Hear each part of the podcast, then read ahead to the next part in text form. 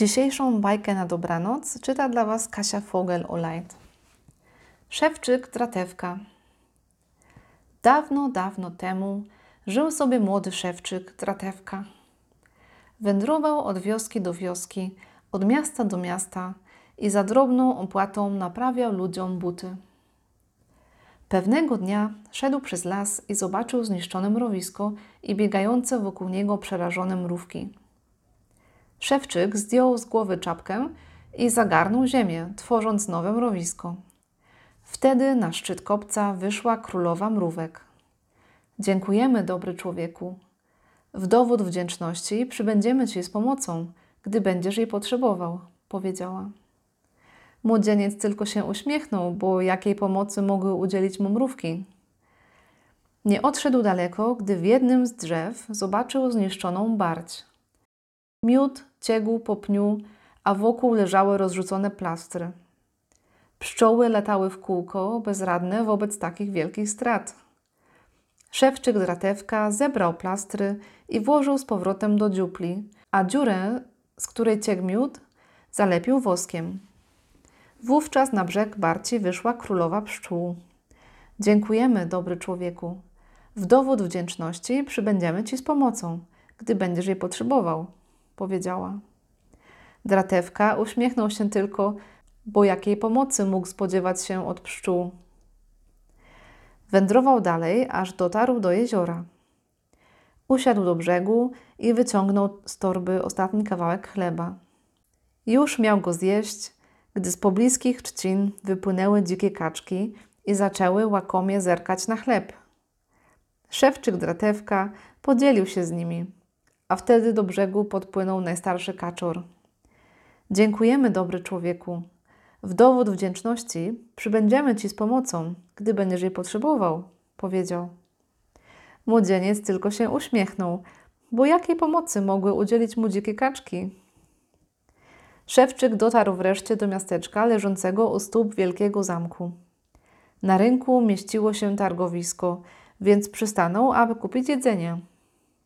Kto mieszka w tym zamku? Zagadnął przekupkę. Tam zła czarownica więzi naszą królewnę. Wypuści ją tylko wtedy, gdy jakiś śmiałek wykona dwie prace i odgadnie zagadkę. Wielu już próbowało, ale nikomu się nie udało. Zaintrygowany młodzieniec ruszył prosto do zamku. Nie zastanawiając się, ujął wielką kołatkę wiszącą na wrotach i głośno zapukał. Po chwili ukazała się wiedźma i wpuściła szewczyka na dziedziniec. Bez słowa zaprowadziła go do komnaty, w której stał kosz maku wymieszanego z piaskiem. Masz tu piasku z makiem, korzec. Przebierz, zanim błysną zorze, powiedziała czarownica i zamknęła drzwi na klucz. Zrozpaczony szewczyk Dratewka już po godzinie zrozumiał, że nie ma szans na wykonanie tego zadania. Zapadła noc i stracił już nadzieję, gdy usłyszał dziwny odgłos.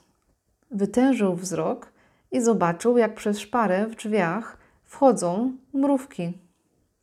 Ochoczo zabrały się do pracy i po krótkim czasie mak leżał na jednej kubce, a piasek na drugiej. Dratewka podziękował mrówkom, oparł się o pusty kosz i zasnął. Gdy o świcie czarownica otworzyła drzwi, aż zaczęsła się z wściekłości. Mak był idealnie oddzielony od piasku. Wtedy wysłała szewczyka nad jezioro i kazała mu znaleźć złoty kluczyk do komnaty królewny. Znajdź złoty kluczyk do wieczora, powiedziała i odeszła. Dratewka usiadł na brzegu, nie wiedząc, gdzie zacząć poszukiwania, gdy podpłynęły do niego dzikie kaczki. Czym się martwisz, dobry człowieku? zapytał kaczor. Gdy szewczyk Dratewka opowiedział kaczkom o swoim zadaniu, wówczas i kaczki, i rybki zaczęły szukać złotego kluczyka. Po godzinie mała rybka znalazła go na dnie i podała jednej z kaczek, a kaczka przypłynęła z nim do kaczora.